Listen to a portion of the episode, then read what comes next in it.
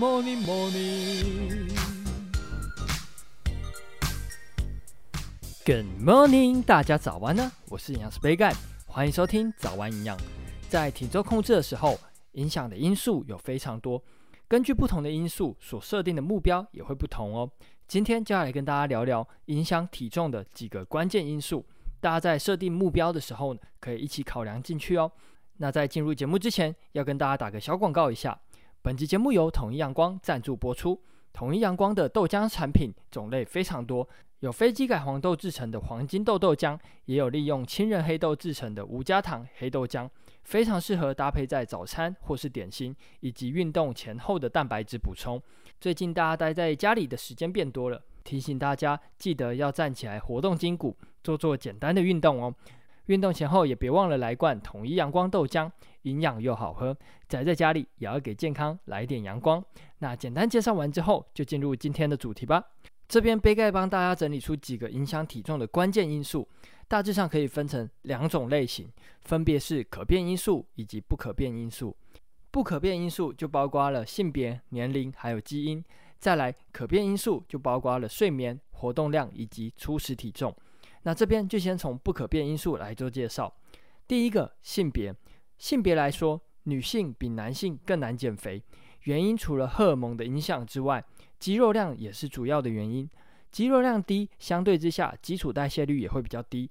女性基础代谢率约比男性低百分之五到十，所以意味着少燃烧百分之五到十的热量，吃多了就很容易胖哦。在饮食控制的时候，要比男生更加的注意。那再来。第二个不可变因素就是年龄，随着年龄越大，越容易造成增脂减肌的现象，加上身体功能衰退，也可能会导致基础代谢率的下降。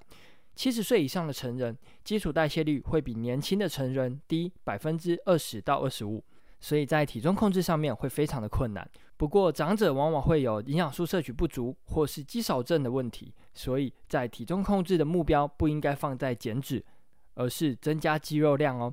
那再来第三个不可变因素就是基因。我们人体在出生的时候，脂肪细胞的数量以及分布已经有四成是被基因所决定好的，所以想要改变体脂肪分布的位置是非常困难的。也就是说，有些人肚子很容易胖，或者是屁股很容易大，所以这是没有办法改变的。唯一能想办法的就是努力运动，还有控制饮食，让脂肪细胞消下去。那简单介绍完三个不可变因素之后，就要介绍接下来的三个可变因素。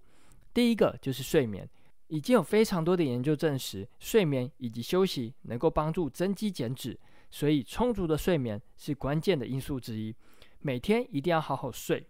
那再来第二个可变因素就是身体的活动量，运动能够增加身体的代谢，增加热量的消耗，进而帮助减重，也可以增加肌肉量，帮助增加基础代谢率。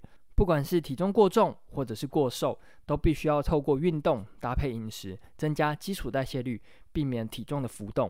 那最后一个可变因素就是初始体重。初始体重是影响体重成果的关键。举例来说，体重一百公斤的人与体重五十公斤的人，目标都设定在减少现有体重的百分之五体重。以体重一百公斤的人来说，减少五公斤就是百分之五了。